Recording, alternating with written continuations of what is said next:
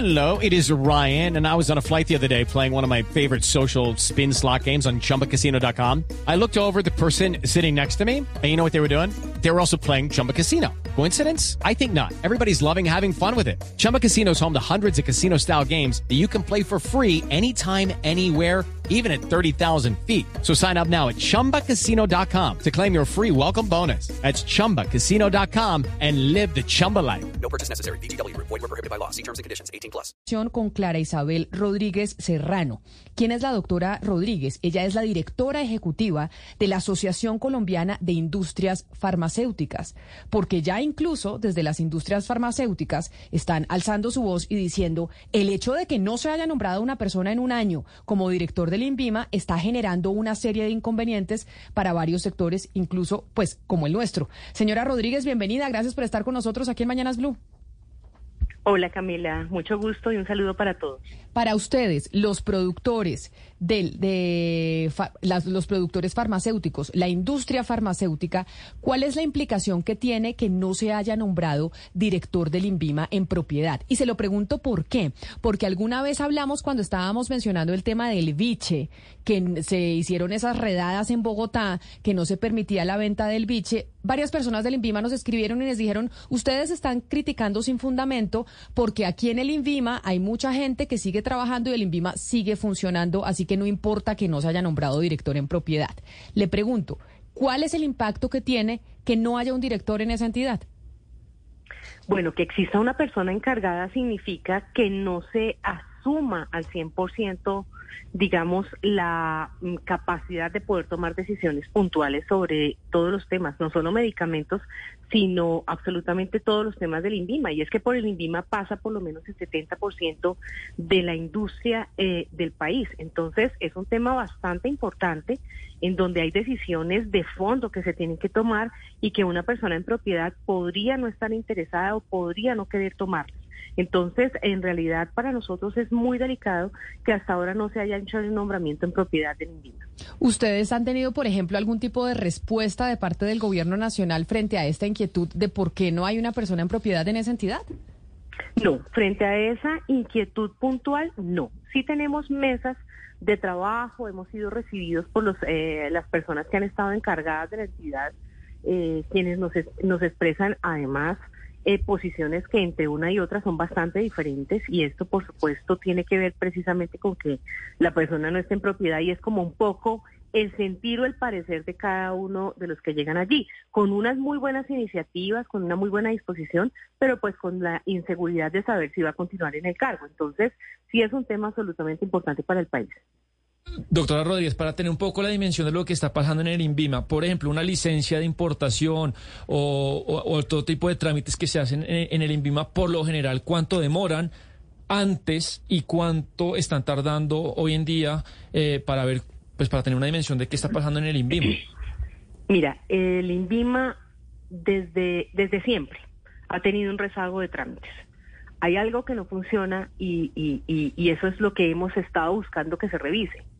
Cuando se vino la pandemia, esto se, se, complicó aún más porque todos los trámites que venían en la fila, en la cola, no solamente en la industria farmacéutica, pues quedaron ahí aprazados y se le dio absoluta prioridad a los temas que tenían que ver con las vacunas del COVID, con los medicamentos para el COVID, em, y no hubo una atención al resto de los trámites. Hoy el mismo INVIMA nos presenta una radiografía hace más o menos un mes de un rezago de 21 mil trámites. Si quieres hacer una importación de un medicamento, si quieres modificar un registro sanitario, hay en este momento tiempos de espera hasta de dos años y tres años y hasta cuatro años para registro sanitario. ¿Esto que genera? Pues una preocupación inmensa por parte de la industria, ya se lo hemos expresado al INVIMA, que se siente un poco incapacitado en este momento para resolver porque esto, además de tener que ver con todo lo que se ha radicado durante estos años, es que todos los días siguen llegando nuevos trámites. Y esos trámites que siguen llegando, pues... Doctora Rodríguez, ahí nos interesa porque usted nos vota una bomba de 21 mil trámites y de lo que usted conoce, eso es que un problema burocrático, falta falta de nómina, hay muy poca gente trabajando ahí. ¿Cuál sería eh, eh, el, el, digamos, la, la clave del asunto? Al INVIMA le falta más personal para atender todos estos trámites pero también le falta repensarse un poco, y eso se lo hemos dicho al Ministerio de Salud. y es en qué se debe centrar el INVIMA en el caso de los medicamentos que son fundamentales en la vigilancia, porque el INVIMA juega un papel vital para la vigilancia de la salud pública del país. Entonces lo que le hemos dicho al INVIMA es, por favor, simplifiquemos los trámites, centrémonos en lo que más riesgo genera, fijémonos en lo que más puede llegar a afectar la salud y todo lo demás, permítanos estar en el mercado y el que no se porte bien se saca del mercado, se sanciona, además con toda la, rigurosidad que la ley tiene. Pero esta mentalidad, esta posición de querer controlar todo desde la entrada y de querer hacer una revisión en el papel y no en el mercado es supremamente complicada porque no habrá gente suficiente para resolver el mundo de trámites que el INVIMA tiene. Entonces, hay que trabajar en dos vías y eso lo tiene que hacer quien esté en propiedad dentro del cargo. Uno, pensar en cuál es en realidad el sistema de vigilancia que el país está necesitando y cómo enfoca eh, su, eh, su gestión en el riesgo, porque tiene todos los dientes y las herramientas para hacerlo. Y segundo, cómo permite que esta industria y todas las demás industrias se dinamicen, se movilicen, ingresen al mercado, avancen en productos que además son súper conocidos. Pero el hecho de que quieras tú pedir que te cambien en una caja una leyenda o de que tú quieras sacar una publicidad para hacer una, una promoción de un producto se te puede tardar hasta dos años. Esto es grave, esto es muy complicado y esto es lo que le estamos diciendo al Ministerio de Salud del INVIMA.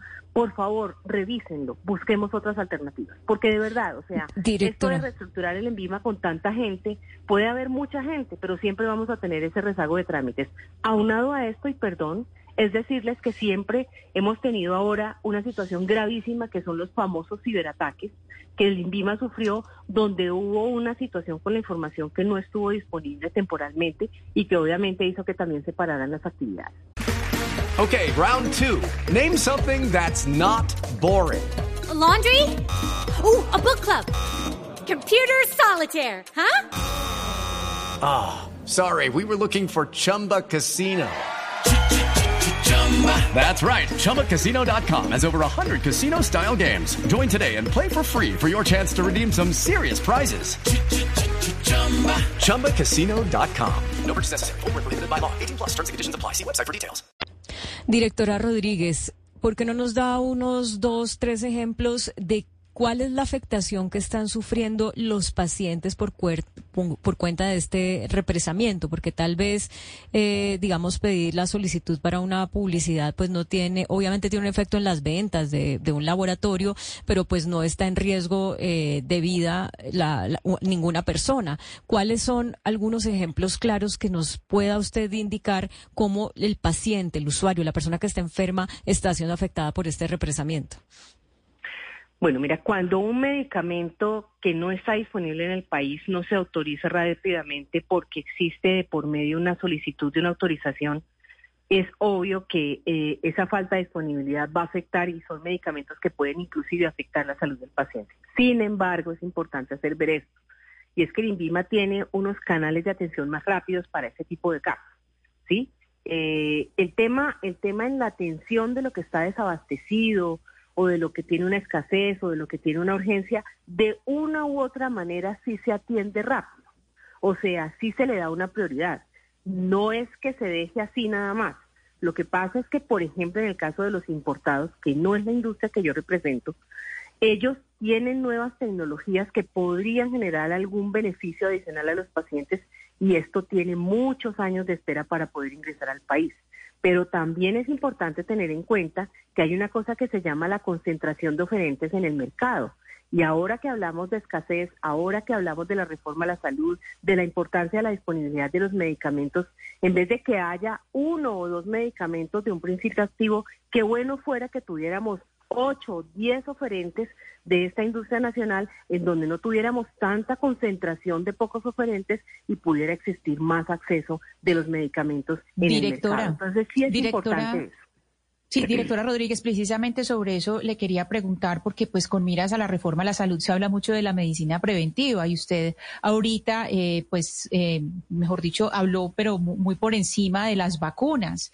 Y eh, quisiera saber de, vacunas cómo está el panorama. Está, yo no sé, yo creo que Bogotá no es el caso, pero en otras ciudades está muy difícil conseguir la vacuna contra el COVID-19 y no solamente el, la vacuna contra el COVID, sino las otras vacunas. ¿Hay algún tipo de retraso en vacunas? Vacunas para los niños, que uno diga que puede estar retrasado el plan de vacunación porque faltan aprobaciones?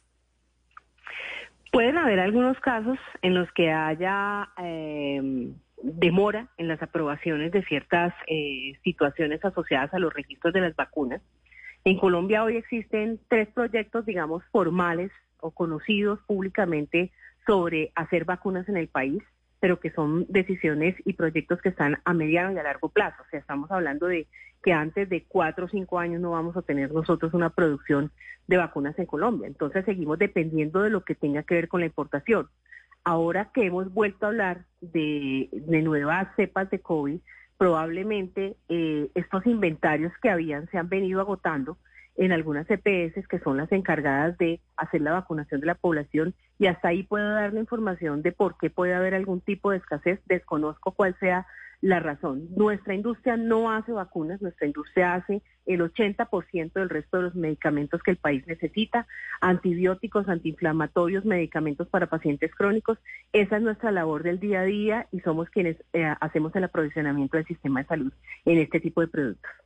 Pues muy delicado lo que usted dice y por eso me parece importante su voz, doctora González, doctora Rodríguez, y es que si hay que hacerle un llamado al gobierno nacional de hay que nombrar en propiedad a una persona en el INVIMA. No podemos llevar 11 meses con una entidad sin director. Eh, pues mejor dicho, sin director de verdad, porque tenemos encargados. El primero que nombraron fue el doctor Rossi, ¿no? Que fue tan activo en la pandemia, pero él estuvo como encargado tres meses. Sí, y estuvo hasta abril. Y ahora Seis meses estuvo. Sí. Es que, es que puede, un encargo de tres y luego se da la opción, entiendo que legalmente, de un segundo encargo de otros tres meses.